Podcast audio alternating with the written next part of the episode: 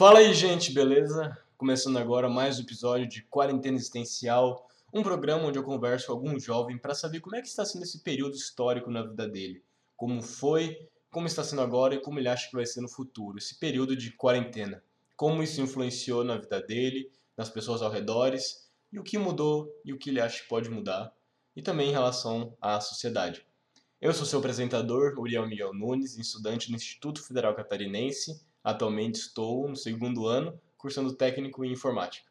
Também sou bolsista aqui da rádio DFC Web, que é onde você provavelmente está assistindo esse episódio. Se você olhar um pouco acima, tem alguns textos que eu mesmo escrevi. E hoje eu estou aqui com a. A Gabriela. Gabriela que participou da Olimpíada Internacional de Astronomia e que também tem um trabalho de pesquisa aqui no IFC, utilizando produtos culturais, tipo filme, música, para ensinar a teoria da relatividade. Basicamente é isso. Caramba, hein? Olimpíada de Astronomia. Como é que funciona isso? É.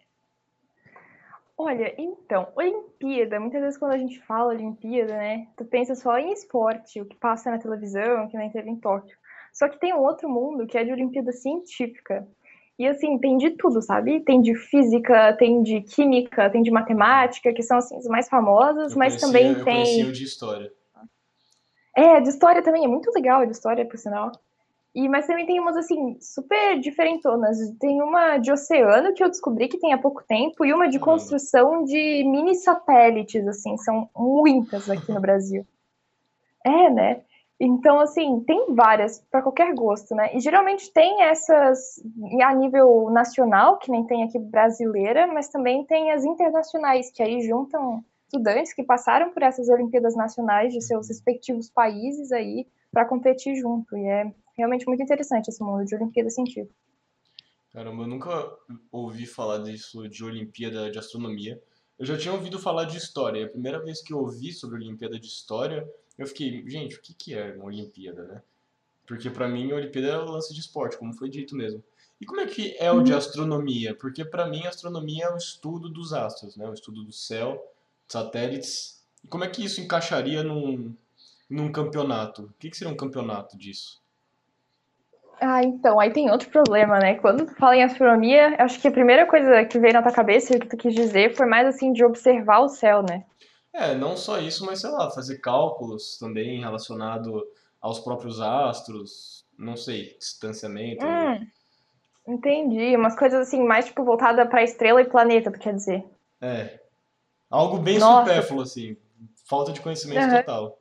Não, sim, imagino. Mas, nossa, quando eu entrei também, não, não sabia que tinha tanta coisa pra aprender. Uhum. Mas enfim, a gente faz isso mesmo, de observar o céu também, decorar constelação, decorar estrela, que é essa parte, assim, mais raiz da astronomia, eu diria. Uhum. Mas tem também a parte de fazer cálculo e de achar um resultado numérico para alguma pergunta e tal. Que daí envolve também calcular a distância de estrela, utilizando assim a magnitude, né, o brilho dela e o espectro, mas também você pode calcular, nossa, tem assim uma infinidade de coisas que você pode descobrir, sabe?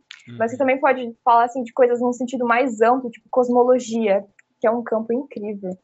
Que você consegue ver como o universo evolui é, dependendo aí da densidade de, de matéria, da densidade de radiação e tal. É incrível, assim.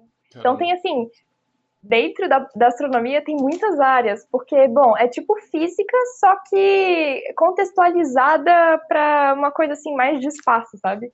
Uhum. Então é tão grande quanto a física, assim.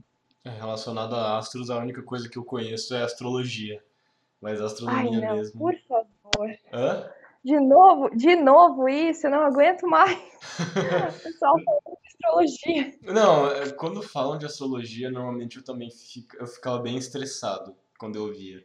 Porque as pessoas traziam a astrologia de uma forma bem supérflua também e com conteúdo e conhecimento de internet, sabe? Ah, eu vi no, no horóscopo que hoje meu dia vai ser uma merda. Nossa, meu dia tá uma merda porque é meu horóscopo, sabe?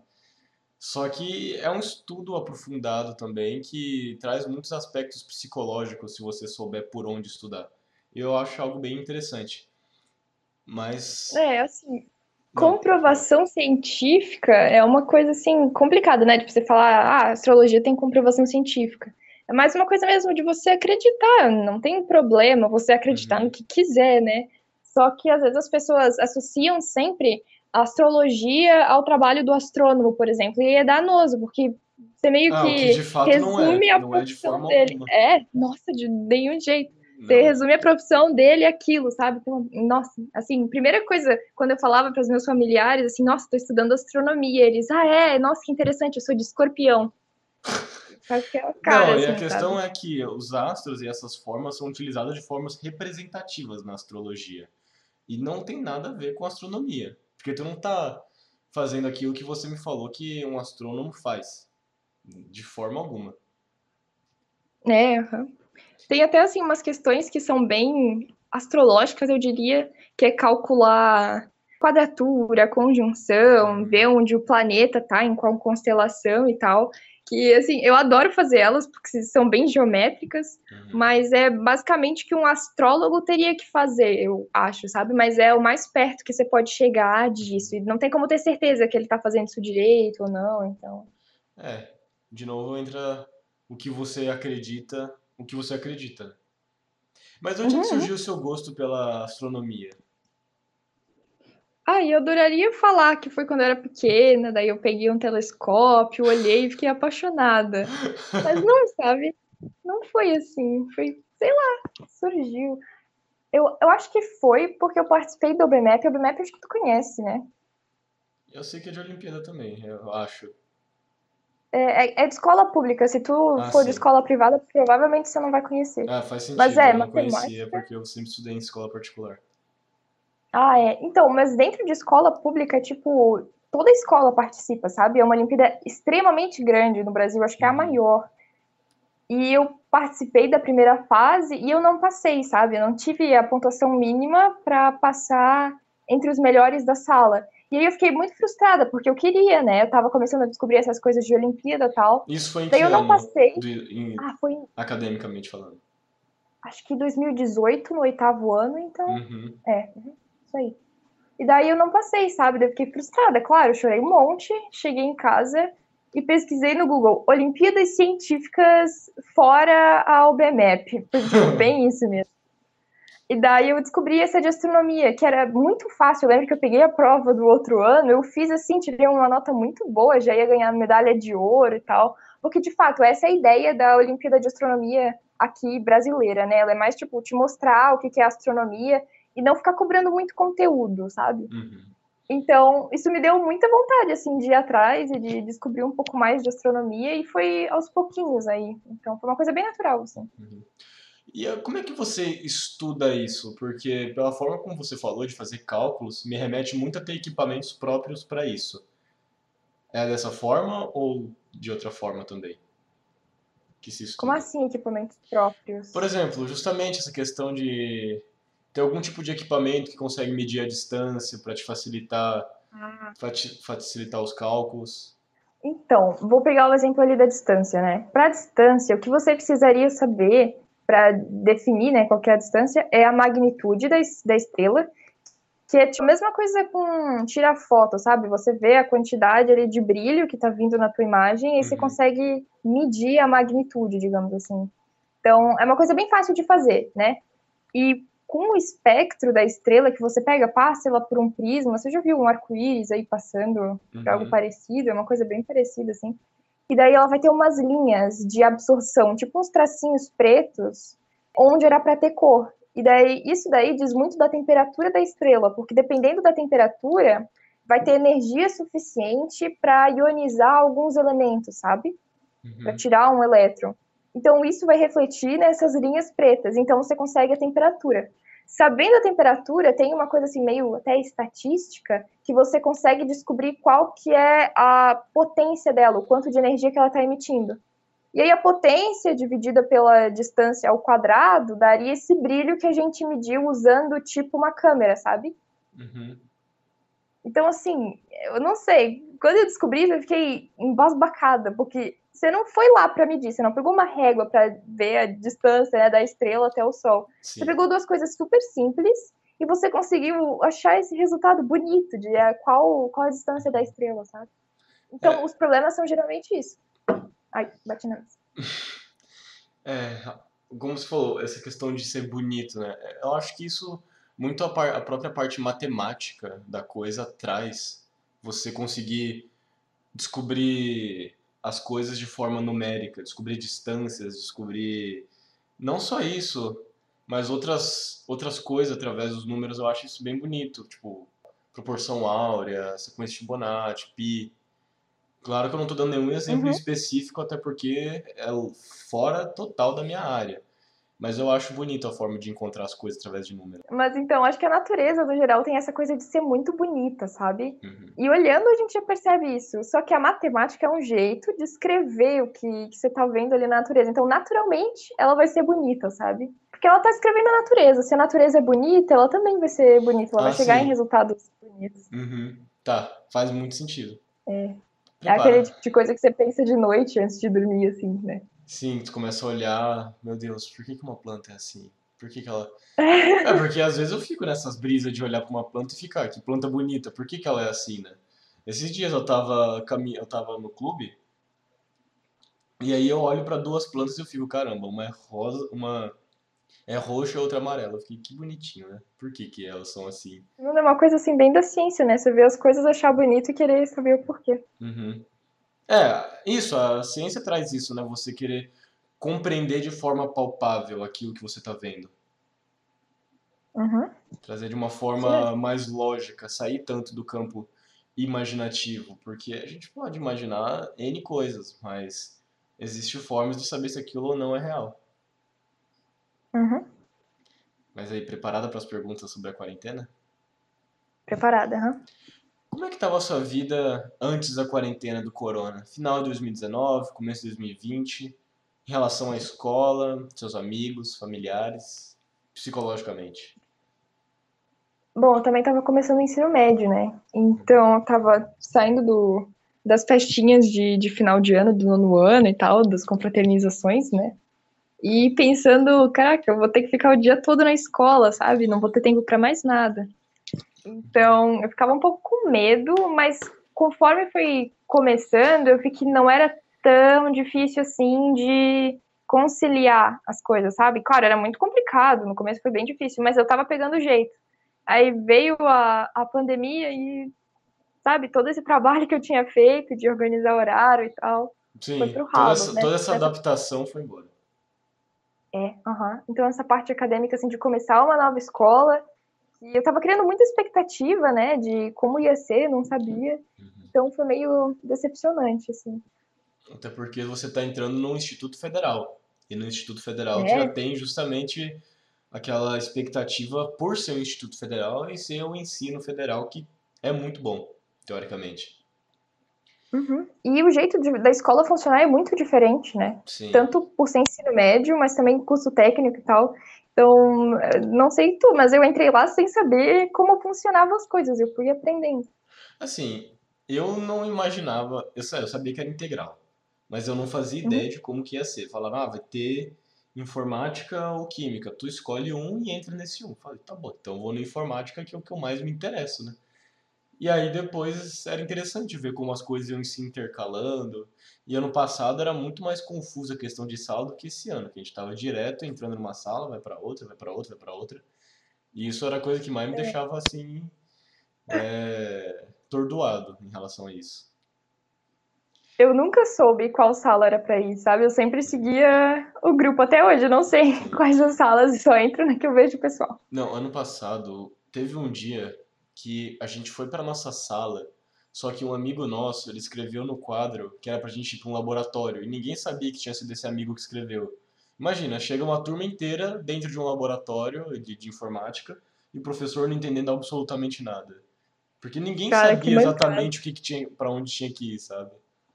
Aham. Aí quando meu amigo chegou na sala, ele ficou, ué, gente, por que, que vocês estão aqui embaixo? Tipo, ele mesmo não entendeu o que estava acontecendo. Aí ele lembrou que ele escreveu um negócio no quadro. Nossa, que confusão, hein? E pra você, como é que foi fazer amigo nesse pouco tempo? Você conseguiu fazer novos amigos nesse pequeno tempo presencial? Porque é claro que depois online teve mais tempo, né? Mas presencial é totalmente diferente do online. Ah, eu tava mais focada assim, em conhecer a turma, sabe? Eu sempre fui de ter uma relação boa com todo mundo da sala. Uhum. Então eu estava descobrindo como cada um funcionava tal, para depois ver quem eu mais me identificava e passar mais tempo junto, né? Então acabou que eu conheci a turma toda, mais ou menos, assim, descobri o que cada um gostava por cima. E isso ajudou bastante na hora de fazer amizade online, né? Que eu já sabia quem tinha batido mais comigo e quem não. Uhum, quem tu queria conversar mais. Mas, isso, é. mas estar online atrapalhou um pouco a sua socialização? Ah, com certeza, né? Não tem como falar que não foi, porque você não vê outra pessoa, tu não tem certeza se ela tá prestando atenção no que você tá falando, se ela tá revirando os olhos, uhum. se ela tá rindo das piadas de verdade, ou se ela só tá escrevendo kkk. É, é então... é eu, eu vejo por mim mesmo, às vezes, tô escrevendo kkk e eu tô muito sério. né? Não, é, é complicado, sabe? Criar é, laço sem essa coisa física. E é uma coisa que eu não valorizava antes. Eu não sabia que eu gostava de falar com as pessoas até eu não poder falar com as pessoas. Então. Sim, e ver só uma parte delas ali no celular. Uhum. Porque, querendo ou não, o celular é uma face da pessoa. Você não tá vendo exatamente como ela é mesmo. Porque ela não tá tendo reações que ela teria no dia a dia. Ela tá no celular. É, você tem um tempo a mais, assim, para responder, né? Você tem um tempo a mais para escrever a mensagem, ver se faz sentido ou não. Uhum. Então é bem diferente. Tem todo esse filtro. Como é que você estava psicologicamente? Estando numa escola nova, pessoas novas, tudo novo? Eu estava empolgada, né? Descobrir as coisas novas, mas eu também estava calma, assim, de não querer colocar muita coisa que eu não conseguisse dar conta. Uhum. Então eu tava tranquila, só tentando entender como as coisas funcionavam, ver o que eu me identificava mais e tal. E é isso aí. Assim que você entrou na escola, tu já tinha conhecimento de algum projeto ou coisa do tipo? Então, eu tinha conversado com os professores de física no nono ano. Eles foram na minha escola antiga para aplicar um projeto e a gente tinha conversado um pouco, né? Eu falei, ah, gosto muito de astronomia e de física, sabia? Eles, ah, que legal, mas foi só isso mesmo, sabe? Uhum. Então facilitou bastante na questão de ir atrás do projeto depois, né? Que eu comecei já no primeiro ano a trabalhar, a ter uma ideia, né, de como funcionava. Então eu bati lá na porta deles e falei, ah, lembra de mim? Então, teria algum projeto para participar? E daí acabou tendo, e então desenrolou as coisas a partir disso. E ali naquela época eles te apresentaram o da relatividade que você comentou ou era algum outro projeto? Não, era um outro de outro aluno que estava no terceiro ano, então ele estava finalizando assim. Era uhum. sobre um jogo tipo RPG de conceitos assim da astronomia, muito bacana mesmo. Caramba, é bem interessante isso, porque se você não tivesse me contado agora, eu nunca saberia desse projeto. E a é própria, a própria Fakshu traz isso, porque eu não sabia de muitos projetos que existiam, só soube por causa da Fakshu, mas como é que era esse projeto? Olha, eu não sei muito porque não vi a apresentação de trabalho, né? Mas eram assim cartas de RPG mesmo. Não sei se tu já jogou. Eu Sim. nunca joguei, mas tenho uma ideia de como é. E assim, tinha, por exemplo, o Sol e uma outra estrela, duas cartas diferentes, né? E daí as propriedades de cada estrela, tipo a temperatura, a luminosidade, o raio, a distância, eram meio que as forças, assim, os poderes da, das uhum. estrelas das cartas. Então elas duelavam com isso, assim. Faz com que as pessoas se interessem pela astronomia de um jeito mais fácil, tipo, ter um primeiro contato, ter um primeiro contato que não seja tão agressivo, por exemplo, já vim para cálculos, já vim direto para análises, essas coisas, e vim uma forma de jogo, algo mais tranquilo, teoricamente. Nossa, com certeza. E ainda assim é uma coisa bem formal, no sentido assim de ter fazer sentido, sabe? De ser verdadeira. Então tem esses vários conceitos de magnitude que eu falei, de temperatura, de distância, uhum. que estão sendo assim corretos, estão sendo utilizados corretamente. E aí você continuou nesse projeto até esse moleque encerrar. E aí você iniciou o seu da análise da teoria da relatividade através de, de filmes. Como é que funciona Isso, esse projeto? Então, primeiro de tudo, a gente, eles já tinham falado, né, que queriam trabalhar com a relatividade, então eu aprendi ali, e aí depois ficou assim, como é que a gente vai trabalhar esse projeto, né, precisa de mais alguma ideia. Então, primeiramente, a gente pensou em utilizar a ficção científica, porque, meu, é uma coisa que se pensa em teoria da relatividade, já vem alguém perguntando de viagem no tempo, uhum. outra pessoa de naves com velocidades maiores que a luz, buraco negro, coisas nesse sentido. Mas isso tudo então, faz parte também? Faria parte desse estudo? Ah, com certeza, claro que sim. Uhum. E às vezes é uma coisa assim bem viajada que não faz tanto sentido, tipo viagem no tempo, é uma coisa assim bem mesmo de ficção científica mas você pode abordar isso de uma maneira rigorosamente científica e correta, usar isso de ferramenta para ensinar e tá ok, sabe? Faz sentido, não tá errado. E é uma coisa que desperta curiosidade, né? São temas incríveis, assim. Sim. Então, através da ficção científica e depois, né, com o passar do tempo, de outros materiais, não necessariamente de ficção científica, a gente começou a bolar, então, uma ideia de usar eles é, propriamente expropriados, assim, então, de uma maneira que não perca essa questão de engajar o aluno, mas que não fique só no campo da imaginação também. Traga algo mais concreto, realmente da parte uhum. de, estudar, é, de estudar aquilo. Isso. É, de novo entra naquilo, é, entra num campo onde introduz a pessoa ao assunto, faz ela se interessar pelo assunto, mas não é de uma forma agressiva também. Uhum. E esse projeto, ele surgiu em meio à pandemia? Sim, a gente teve uma apresentação de seminário antes da pandemia e o resto ele está sendo feito assim, praticamente 100% remoto a partir disso. Uhum. Mesmo com a volta da aula, a gente optou por fazer em casa, porque, bom, basicamente o que você precisa é do computador, do, do Docs ali, e, e de tempo para ler os materiais, para fazer as críticas e coisas nesse sentido. Então, ele está 100% remoto. Mas pretendem trazer presencial no que vem? Olha, a, o objetivo do projeto é fazer uma sequência didática, então, tipo um plano de aula, assim, um roteiro, e aplicar isso no terceiro ano. Então, essa parte seria presencial, uhum. mas em partes também. Uma parte ficaria remota, tipo no SIGA, e a outra parte presencial, que nem está acontecendo agora, praticamente. Uhum. Tipo, a parte de estudar em casa e uma parte de aplicar aquilo que foi estudado presencial. Uhum, isso aí. Interessante. Mas voltando, quais foram os efeitos do surgimento da quarentena na sua vida? Já que, bom, agora a aula é de forma remota, tem, tem aquele choque. A escola nova, agora não sei mais como é que vai funcionar. Não sou tão chegado às pessoas. Como é que foi esse, essa mudança para você? Não, no começo foi bem caótico, assim, de não conseguir me organizar, né? Natural. E depois fui pegando o jeito de me organizar e tal, mas eu vi que. Hoje eu vejo, assim, que eu usava as coisas da escola como uma maneira, assim, de me alienar do que estava acontecendo, sabe? Então eu não assistia jornal, eu não via notícia na internet. Eu acordava, fazia as tarefas da escola, almoçava, passava um tempo com a minha família e ia dormir, sem ter nenhuma noção do que estava acontecendo, porque isso me deixava muito mal. O que teoricamente também não é um problema, né? Porque ficar sabendo ou não, é, ficar sabendo vai te fazer realmente bem mal. Você precisa ter consciência daquilo que você precisa fazer para não pegar o Covid. Mas ficar tendo notícias de casos de morte, eu não acredito que seja necessário estar sendo informado constantemente.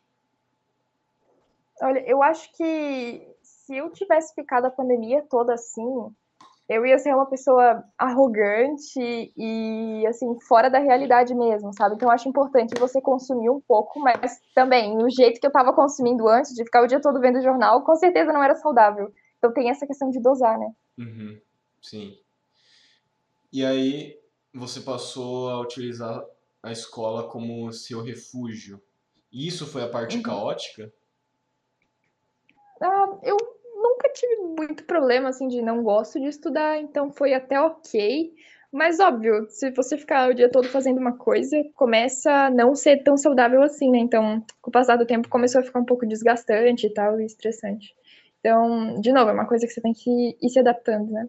Sim. E como é que foi essa adaptação pro online para você?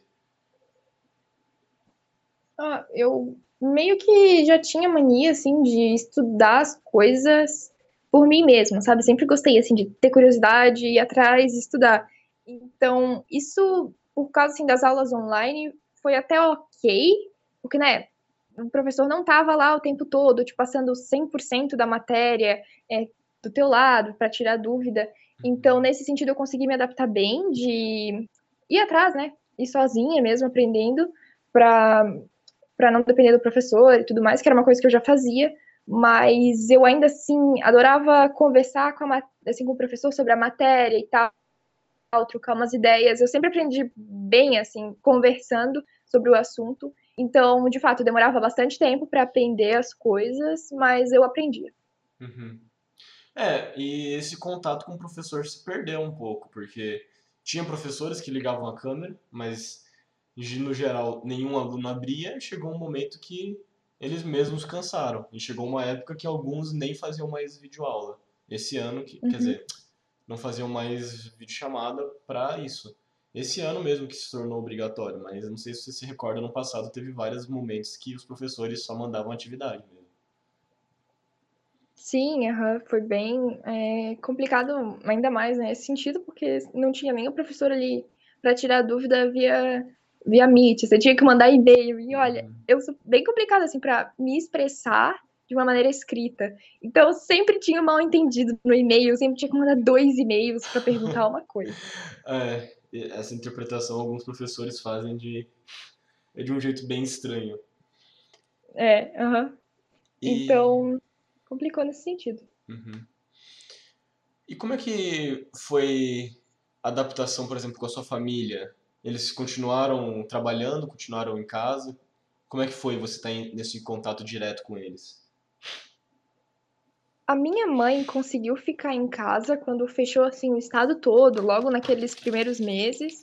Ela conseguiu ficar em casa, porque bom, todo mundo estava em casa, né? Então também ficou.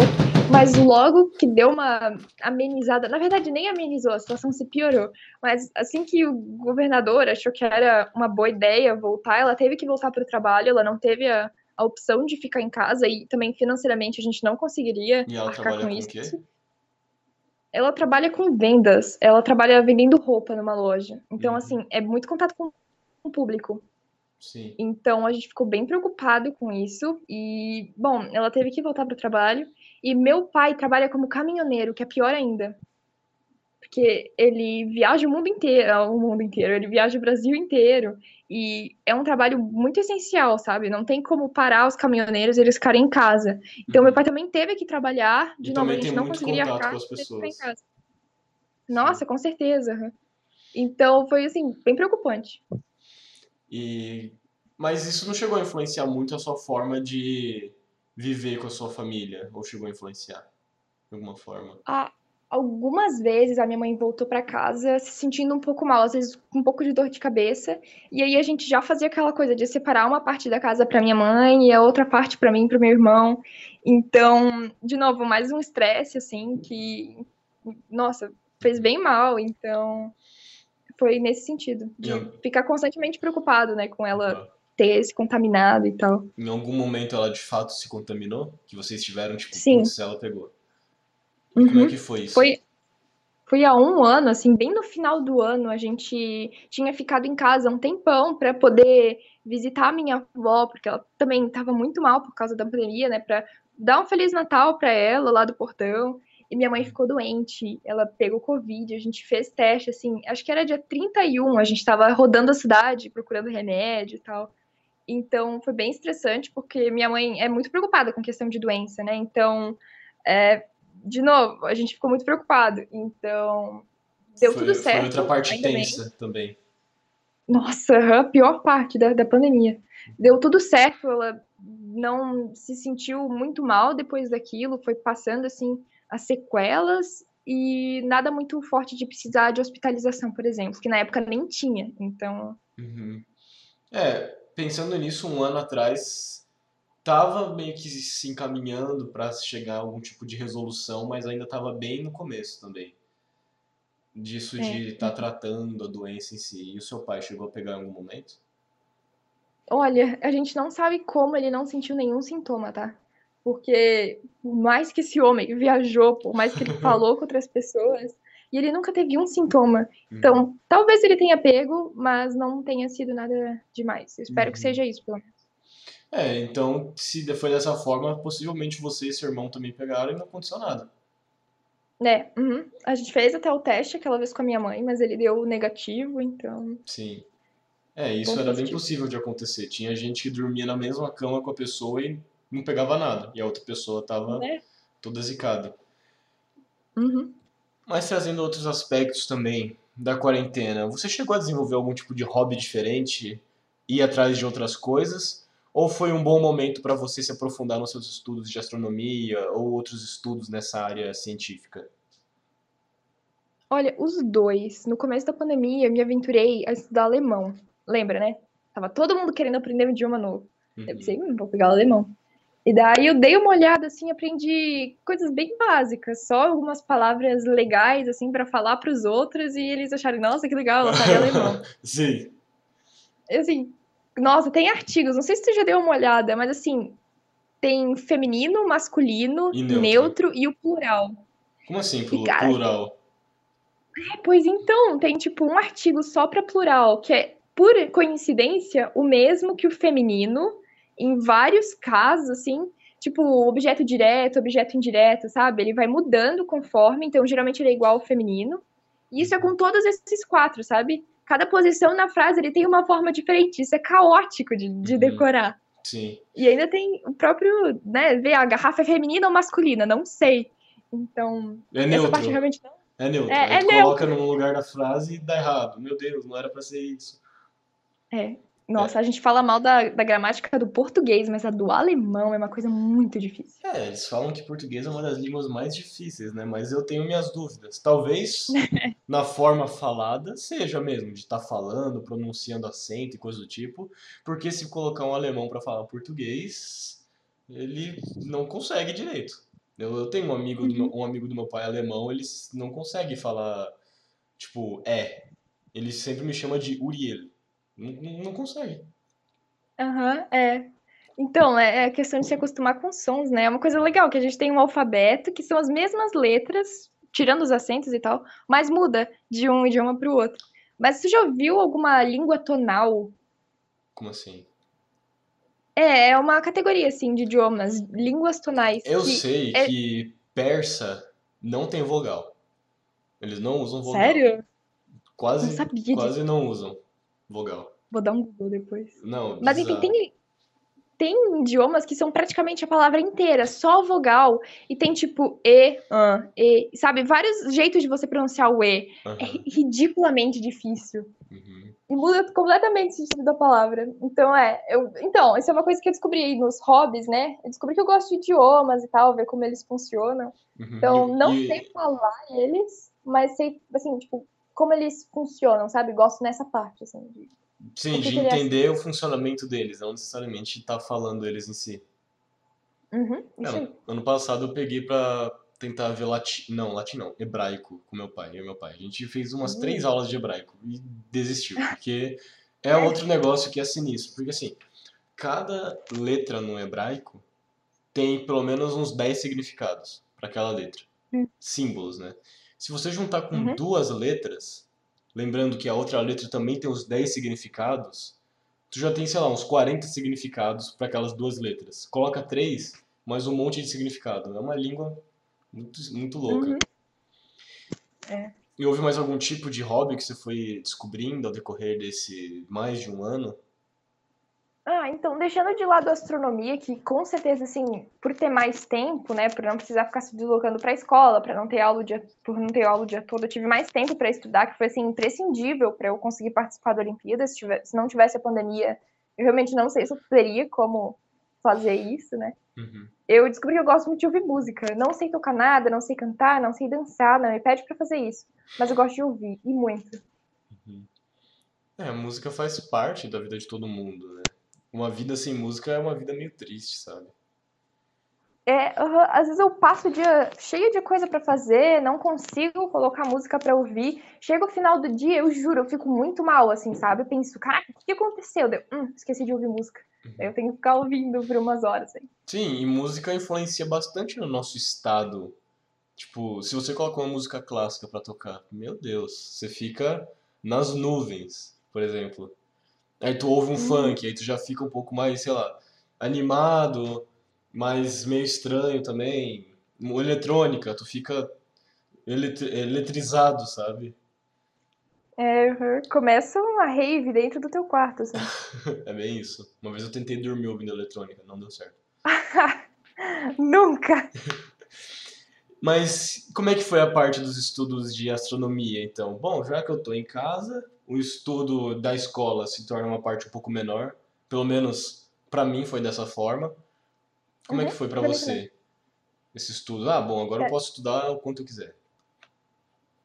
É, uh, assim, o processo todo de seleção começou, a, assim, basicamente um ano atrás. Então, foi um ano inteirinho, passando a maior parte do tempo estudando astronomia, sabe? Uhum. Então, por causa da, da escola ser mais tranquila, eu tive essa possibilidade, tive, tive essa oportunidade que foi imprescindível, porque eu realmente não sabia física básica no começo, então precisei aprender assim, passinho por passinho, e conforme vai avançando a etapa, você vai precisando assim, se dedicar cada vez mais. Então, na última fase de seleção que teve, que era só com 40 alunos, a gente recebia uma lista de exercício com tipo cinco, seis exercícios para fazer em uma semana. E eu juro, não dava tempo, sabe? E não é porque o exercício era longo, mas é porque ele era muito difícil. Você ficava o dia todo pensando nele e não chegava em nada. Uhum. Então, ter tempo para parar e ficar o dia todo pensando nele foi muito importante, né? Uhum.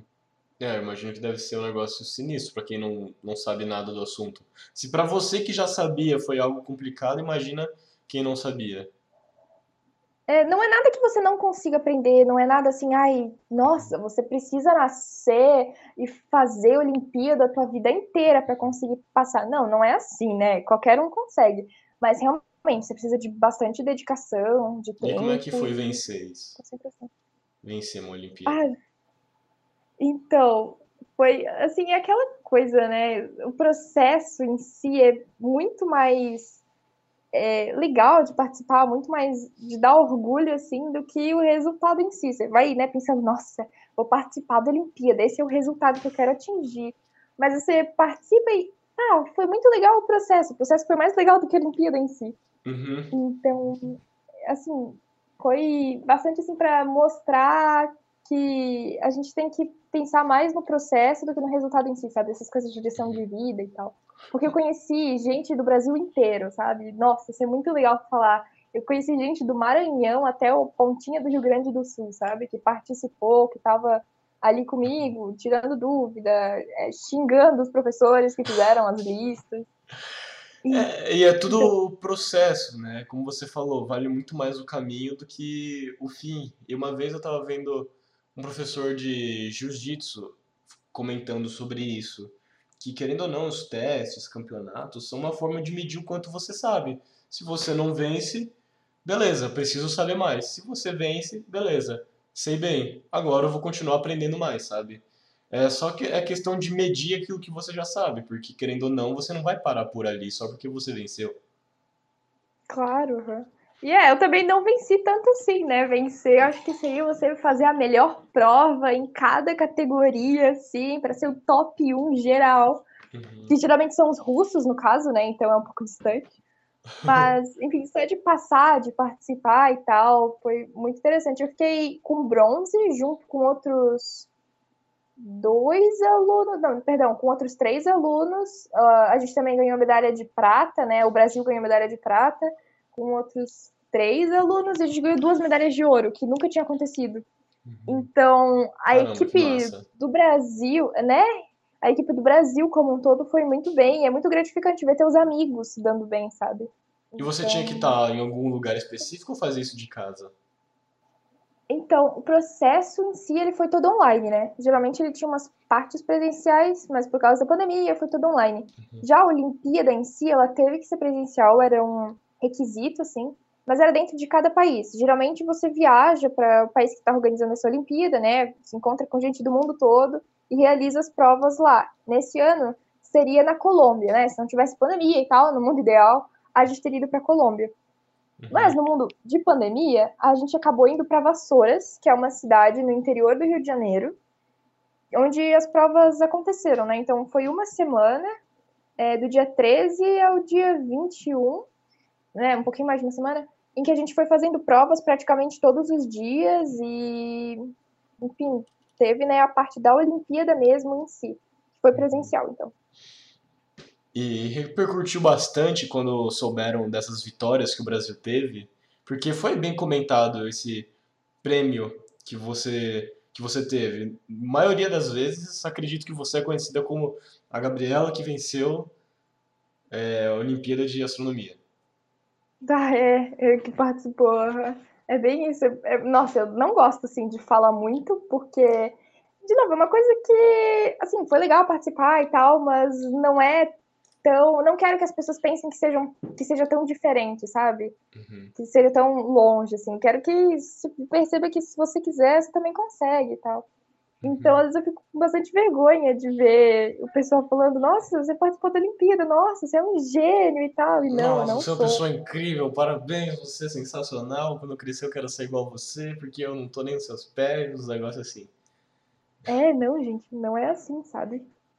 E eu tenho bastante vergonha de, de falar sobre isso, então. Uhum. Não vergonha de, tipo, ah, nossa, não devia ter feito isso. Mas assim, não quero que foquem atenção em mim, sabe? Não fala só sobre uhum. isso. É, e também até porque a sua vida não é só isso, né? Claro que é um tema interessante é. a ser falado, porque foi um momento importante, mas não se resume Gabriela a isso, sabe? Você enquanto Gabriela Sim. como a vencedora da Olimpíada. Não, não é isso.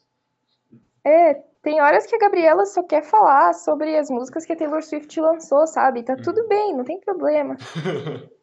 Sim.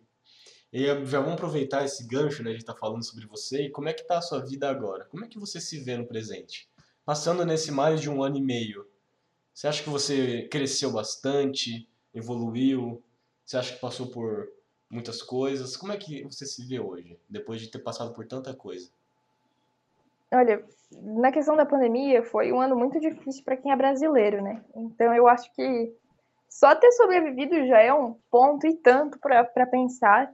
E, claro, se você passou por isso tudo, é certeza que você aprendeu o que não se deve fazer e pensar mais nas suas escolhas e ter mais responsabilidade, assim, de, de, de voto, de opinião, de ser uma uhum. pessoa posicionada, assim. Então, isso foi uma coisa que mudou bastante. No começo do ano eu era bem bobona, assim, de não me importar tanto com esse tipo de coisa hoje em dia eu não consigo mais ver alguém falando besteira nesse sentido e ficar quieta, sabe? Se tem alguma informação que eu sei que não tá errada ali, que tá errada ali que a pessoa tá falando, que eu tenho a informação correta, eu vou dar, porque é a coisa certa a se fazer, né? Então, isso, isso relacionado à política. Né?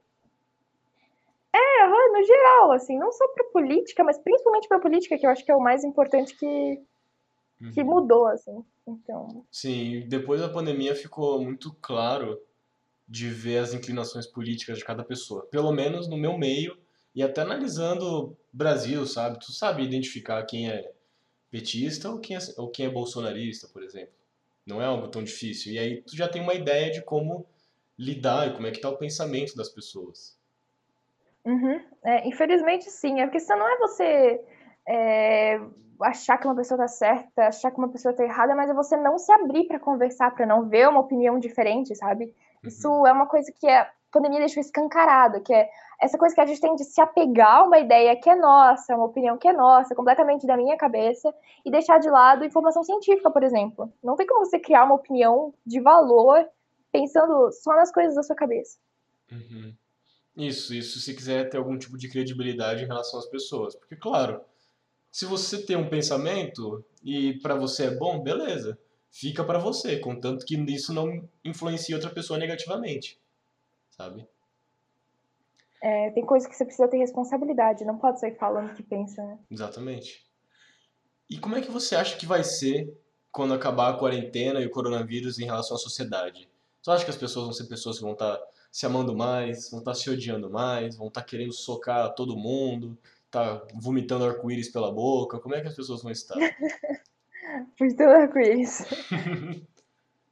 ah, eu acho que a gente vai dar valor pro que ficou de lado, assim, sabe? Então, eu assisti um vídeo hoje, tô bem emotiva por isso, que é falando justamente sobre o tempo ser limitado, né? Então, você vai ter tantas semanas de vida, provavelmente, é isso, não tem como você aumentar. Claro, você pode ganhar dinheiro para é, otimizar mais seu tempo e deixar de fazer umas tarefas, mas no geral todo mundo tem o mesmo tempo de por dia, pelo menos. Então, uhum. você tem que ver como é que você vai passar. Na pandemia, eu não pude passar tempo com os meus amigos, sabe? Não pude passar tempo no cinema assistindo os filmes que estavam lançando, que era uma coisa que eu adorava fazer. Então hoje eu sei que se alguém me convidar para ir no cinema, eu não vou recusar, vou passar tempo com essa pessoa porque eu não sei o que vai acontecer no futuro, sabe? Pode ser uma coisa meio pessimista de pensar, ah, sempre pode acontecer uma coisa ruim e vai me tirar isso, mas acontece que é a verdade, né? Então você tem que pensar que o que você deixar de fazer hoje também vai ter um impacto. Muitas vezes a gente pensa só no que, ah, o que eu vou fazer hoje vai impactar alguma coisa no futuro, mas o contrário também é verdade. Uhum. É, e não é nem questão de ser pessimismo, mas é que as coisas chegam ao seu fim. A vida chega ao fim, a amizade chega ao fim, uma etapa chega ao fim. E, de novo, é o processo, né? Você curtir o caminho. É você curtir aquele processo, aproveitar o momento, porque depois aquele momento não vai mais existir, sabe? Isso. Extrair o melhor daquele momento. Então é uma percepção interessante que as pessoas deveriam ter. Agora, talvez a pergunta mais difícil do programa. Se você tivesse a opção de voltar no tempo e acabar com o Covid, mas viver sua vida sem os aprendizados e vivências que teve na quarentena, você voltaria? Com certeza. Seria egoísmo falar o contrário. Então, a pandemia foi ruim para a maioria das pessoas. Eu, com certeza, nossa, sem dúvida, voltaria e acabaria com isso. Ou, talvez, assim, sabe, você é, não é tão difícil assim acabar com, é, quer dizer, é muito difícil você acabar com um vírus, né? Então, se sem apelar para métodos mágicos, não teria como acabar com o vírus. Sim, de, Mas, de menos... qualquer forma, nunca não, não existiria a possibilidade de você voltar para o passado também. Então, é tudo importante. Né? é um muito bom ponto, na verdade. Bem Mas importante. Tomar... É, né? mas pelo menos tomar decisões um pouco mais responsáveis que levassem pro, pro melhor futuro, assim. Uhum. Então você, não pensando egoisticamente, só em você, voltaria pro passado. Com certeza. E a quarentena? Para você, foi boa?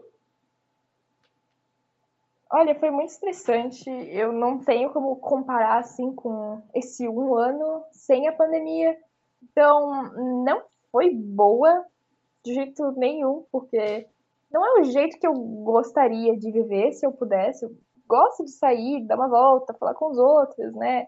Enfim, ter essa liberdade de não me preocupar tanto. Então, eu não acho que tenha sido o melhor ano, assim. Se não tivesse pandemia, talvez fosse melhor talvez eu não tivesse conseguido participar né, da Olimpíada de Astronomia, mas isso não significa que o ano seria melhor ou pior só por causa disso. Né? Mas se não tivesse, então... se não tivesse pandemia, talvez você não soubesse que teria sido melhor se não tivesse ela, já que você ia poder aproveitar mais seus amigos essas coisas. Talvez você nem pensasse em aproveitar seus amigos se a pandemia não existisse. É, também, uhum. Mas acho que naturalmente já tinha essa ideia assim de passar um tempo e tudo mais. Mas que aprendizados você pode tirar de tudo isso que a gente está vivendo? Você acha que é possível tirar algum aprendizado disso tudo? Ah, acho que você sempre tira o aprendizado de alguma coisa, né? Por mais pequeno que seja. Então, acho que para mim foi dar valor às pessoas e saber que você não vai é, muito longe sozinho, sabe? Então, numa situação dessas, a gente ficou em casa, né? Então, não fiquei completamente sozinha, claro. Fiquei com a minha mãe, fiquei com meu irmão, mas, no geral, você vai ficar bem mais sozinho do que numa situação normal. E isso já causa, assim, uma diferença muito grande, né? Então, uhum. acho que é isso. No geral, dá para assim, simplificar em pessoas, só essa, essa palavra. Uhum. O contato com elas? Uhum. Então, simplificando, pessoas. Contato com as pessoas, aproveitar o contato, estar com essas pessoas. Uhum. E é dessa forma que a gente encerra o episódio de hoje. Gabriela, muito obrigado por aceitar ter participado. Foi um episódio maravilhoso, eu te agradeço bastante por ter aceitado o convite.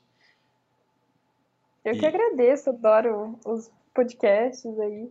Você chega a acompanhar mesmo ou é algum episódio ou outro que você vê? Ai, eu assisto muito, sério. Provavelmente devo ter passado um ou outro, porque eu não acompanho toda semana, né? E daí quando solta um novo, eu não vou assistir aquele, vou assistir o novo. Uhum. Mas a maioria, assim, assisti. Acho muito legal deixar de fundo, porque parece que você tá conversando, né? Aham. Uhum. Não, nossa, é bem legal. É bem legal isso, porque O podcast é um jeito muito legal de trazer alguma coisa, porque é um bate-papo, e querendo ou não, um bate-papo é muito mais interessante do que uma entrevista, pelo menos eu penso. Se você está conseguindo extrair o melhor daquilo. E eu acho que é muito bom isso quando o entrevistador sabe como extrair o melhor da pessoa e a pessoa tá ali para oferecer o melhor. Porque, por exemplo, hoje o episódio foi isso. Foi você dando o seu melhor, falando muitas coisas boas e eu tentando extrair o melhor daquilo que você tem para falar para mim, sabe?